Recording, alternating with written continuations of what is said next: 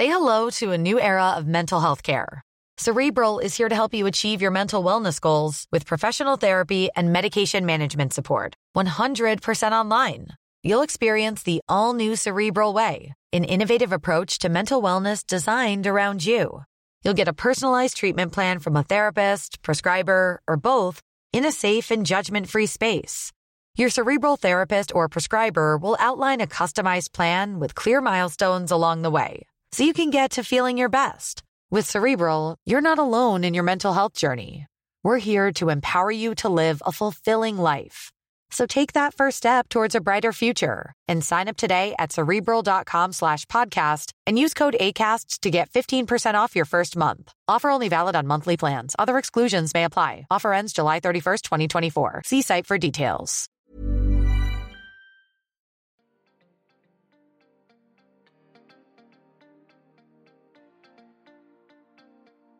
Attendre d'attendre épisode 11. Et au pire, si ça marche pas.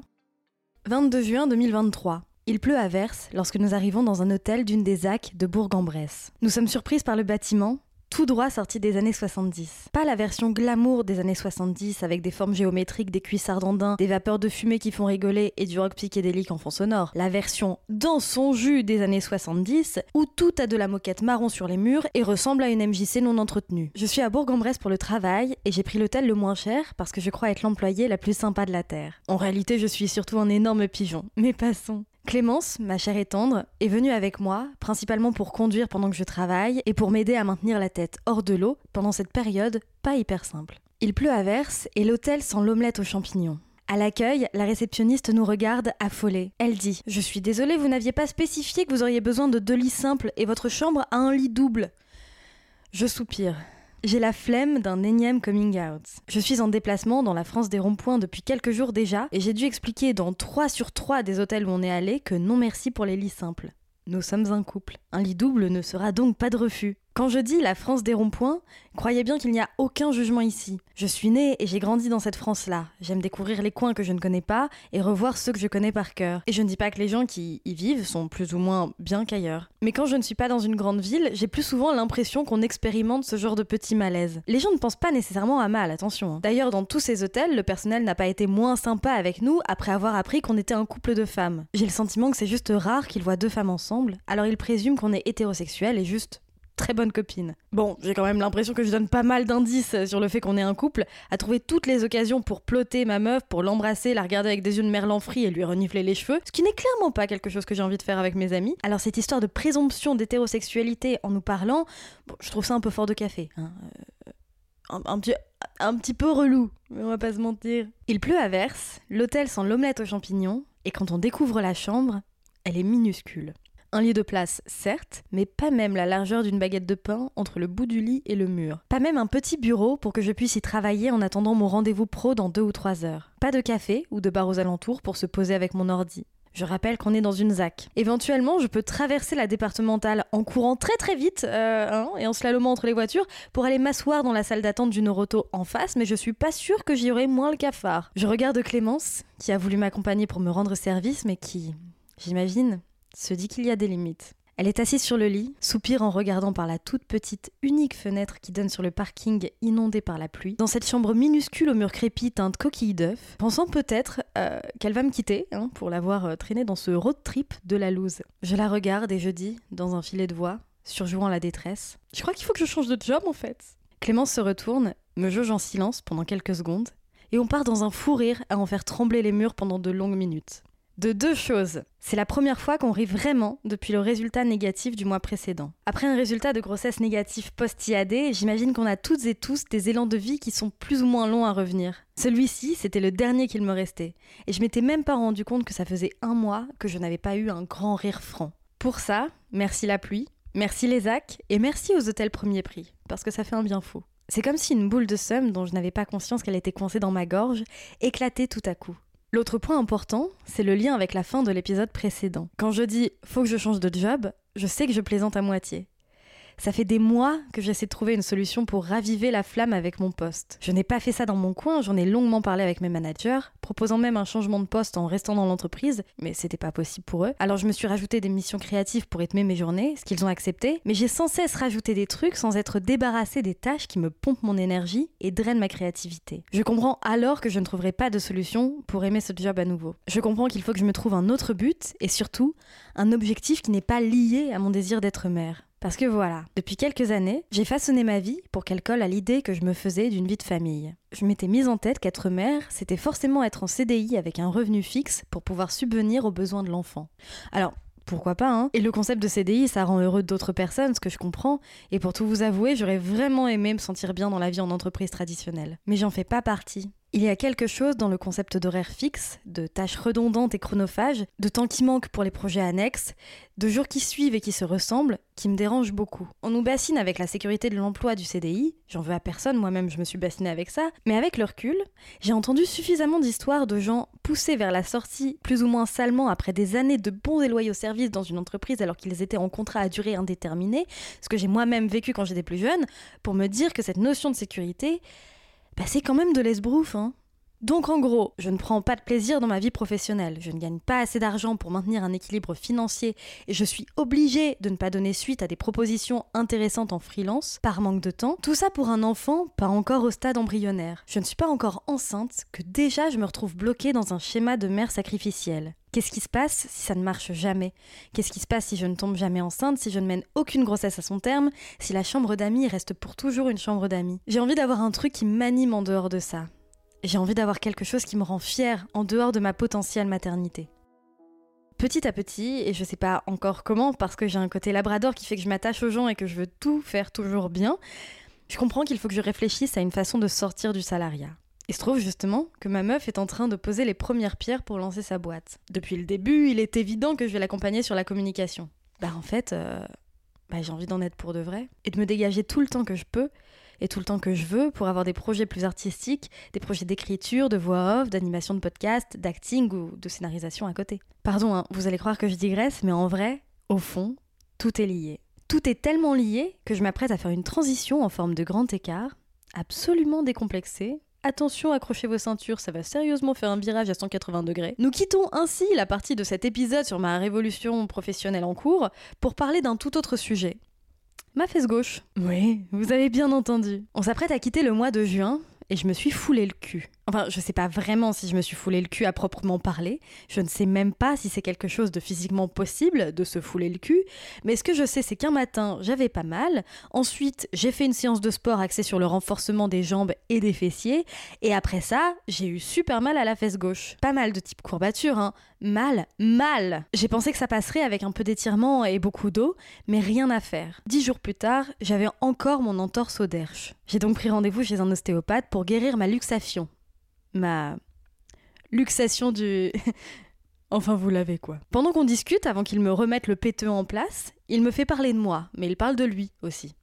Il m'explique qu'il travaille avec les énergies et me demande si c'est ok qu'il me... Je connais pas le terme des énergéticiens, mais je crois qu'il m'a demandé si c'était ok qu'il me scanne avant de me manipuler. Moi, je suis pas bégueule. J'ai dit oui. Si ça fait pas mal et que ça me coûte rien de plus, je suis toujours partante. S'il m'avait proposé de me faire une hystérosalpingographie sans mutuelle, bon, croyez-moi que j'aurais dit non. Et si vous ne savez pas ce qu'est une hystérosalpingographie, c'est que vous n'avez pas encore écouté l'épisode 3 intitulé Full frontal, mais promis, je vous en veux pas, il est encore temps de se rattraper. Il me demande de m'allonger et passe ses mains au-dessus de moi, à une dizaine de centimètres, en fermant les yeux. J'en profite pour l'observer. Il a une vingtaine d'années, 25 ans, 26 tout au plus. C'est un homme jeune, il a l'air sportif, il a une tête à avoir fait un sport collectif. Peut-être même qu'il a fait sport-études. Il rouvre les yeux, me fait remarquer qu'il y a beaucoup d'activités dans mon ventre et me demande si je sais pourquoi. Je réponds machinalement. Je veux fonder une famille avec ma compagne. J'ai fait un premier test PMA. J'ai appris il y a peu qu'il n'avait pas fonctionné. Ça m'a rendu très triste. C'est peut-être ça. J'ajoute. Sinon, c'est peut-être que j'ai mangé des faillots à midi ça, c'est faux. J'ai pas ajouté ça du tout. J'ai été 100% premier degré. En plus, j'ai pas mangé de flageolets depuis une bonne dizaine d'années. Il dit tout va bien se passer, pour être rassurant. Dans la même veine, il continue. Il ouvre la bouche et là, et là, il me sort. Et au pire, si ça marche pas, c'est pas un drame, si? Hmm alors ça part d'une bonne intention, mais ça me déglingue l'estomac. Je réponds par un sourire poli, parce que c'est ce que les gens ont envie de voir quand ils me disent ce genre de choses. Un sourire, une petite phrase légère. Alors c'est ce que je fais. Toujours. Je souris et puis je dis des trucs comme Bah, ça va pas marcher du premier coup, non, mais c'est pas grave, la prochaine fois sera la bonne, en surjouant l'enthousiasme. Et après, je change de sujet, consciente que quand on me dit ce genre de trucs, c'est qu'on n'a pas du tout envie de creuser la question. Si ça marche pas, c'est pas un drame, mais qu'est-ce qu'il faut pas entendre sérieux? La vraie réponse, c'est que c'est mon drame depuis 6 ou 7 ans de pas être encore mère, et que ce drame devient concret avec ce résultat négatif après un essai par insémination qui nous a coûté 1500 balles. Mais cette réponse-là, elle met tout le monde mal à l'aise. Alors ce tout jeune ostéo, très gentil au demeurant, j'ai pas envie de le brusquer. Ostéo très gentil et efficace. Hein. Les heures et les journées passant, je me rends compte qu'en me manipulant, il a réussi à me réparer le pétard. Je n'ai plus du tout mal. C'est une bonne chose, euh, j'apprécie le plaisir retrouvé de pouvoir m'asseoir sur mes deux fesses et plus sur une seule, comme si j'étais en attente de quelque chose. De quelque chose qui arrive souvent quand on a mangé des faillots, si je peux me permettre. Je suis à la fois soulagée, certes, mais sa dextérité a mis de l'huile sur le feu de mon anxiété. Si, en deux temps, trois mouvements, il m'a réparé la fesse, peut-être que ça veut dire qu'il a effectivement un don ouf, qu'il n'a pas sorti son au pire, c'est pas un drame si, par hasard, mais qu'en plus de réparer ma fesse, il a parlé à l'oreille de mon ventre. Que c'est mon ventre qui lui a dit qu'il voudrait jamais porter de bébé, ou qu'il pourrait jamais. Ça n'a aucun sens de penser ça, hein, j'en suis consciente, mais, mais quand on veut à ce point un truc qui nous paraît tellement inaccessible, on a très très vite le cerveau qui surchauffe. Et voilà ainsi comment une simple phrase, dite sans réfléchir, dite avec la meilleure intention, bousille un peu plus mon moral. Il y a tout un tas de trucs qui peuvent trigger les gens en parcours PMA plein de phrases prononcées avec bienveillance qui font plus de mal que de bien. Alors parce que je sais qu'il n'y a pas que des gens en parcours de PMA qui écoutent ce podcast, mais aussi d'autres qui ont juste envie de savoir comment ça se passe, par simple intérêt pour le sujet ou parce que certains de leurs proches sont en plein parcours, j'ai envie de faire un truc. En travaillant cet épisode, je me suis rendu compte que ça pourrait pas être de trop que de faire une liste des phrases qu'il vaut mieux ne pas dire à des gens qui ont connu un ou des échecs lors de leur parcours PMA. Et parce que j'ai eu de la chance, c'est que je n'en ai pas entendu beaucoup à ce stade de l'histoire, j'ai fait un appel en story via Instagram, at underscore si vous voulez m'y retrouver. J'ai fait un appel pour que les personnes qui m'y suivent puissent partager les leurs. J'ai eu beaucoup de réponses. Un grand merci à toutes et tous pour vos participations. Et ce qui m'a frappé quand je les ai lus, c'est le nombre de fois où est revenue une phrase en particulier. Il ne faut pas que tu y penses. Et toutes ces variantes. Tu le veux trop, ça va pas marcher. Il faut penser à autre chose et autre, c'est dans ta tête. Avec une pression supplémentaire apparemment pour les couples hétéros à qui on conseille de partir en vacances parce qu'apparemment, Ken au soleil, ça marche super. Source Pas des médecins. Euh, si un couple cis hétéro est en parcours PMA, c'est qu'il y a probablement besoin d'un peu plus que trois pina coladas et deux savasana sur la plage pour faire un bébé. Voilà, je pense, hein c'est vraiment le conseil le plus pété. C'est impossible de penser à autre chose et de lâcher prise quand tu dois appeler une clinique le premier jour de tes règles pour prévenir qu'on peut lancer la procédure, quand tu dois penser à prendre des cachets et te faire des piqûres dans le bide à heure fixe, et quand les tentatives de conception ont lieu avec un spéculum dans le vagin. Et bien sûr, évidemment, c'est mieux d'éviter les coups de stress, mais un, dans la société patriarcale et capitaliste dans laquelle on évolue, éviter le stress, c'est au moins aussi compliqué que de réussir un Rubik's Cube en étant à 4 grammes. Et deux, est-ce que ce serait pas encore une façon de culpabiliser les personnes qui veulent porter l'enfant. Hein, du genre, si ça ne tient pas, si l'œuf n'est pas fécondé, si l'embryon ne se nidifie pas, euh, c'est un peu de votre faute, hein. vous y avez un peu trop pensé, ça vous a un peu trop angoissé cette histoire, c'est dommage, hein. Ah vas-y, comment ça m'énerve ça. Est-ce qu'il y a un domaine où on va nous lâcher la grappe et arrêter de nous dire que tout est de notre faute ou c'est trop demandé? Deuxième sur le podium, la phrase Au pire, vous pourrez adopter a été nommée par un bon paquet de personnes. Globalement, on peut dire que toute phrase commençant par Au pire ne mérite pas d'être terminée, mais alors celle-ci, quelle plaie, putain Au-delà de l'impossibilité d'expliquer pourquoi on veut porter un enfant, quand on souhaite si fort être parent de cette façon, et c'est pas grave si on peut pas expliquer quelque chose d'aussi intime parce que ça ne regarde que soi, rappelons tout de même que les démarches pour adopter sont bien trop longues et complexes pour être mentionnées de façon aussi nonchalante. Déjà, de base. L'adoption, c'est beau et c'est une superbe façon de devenir parent.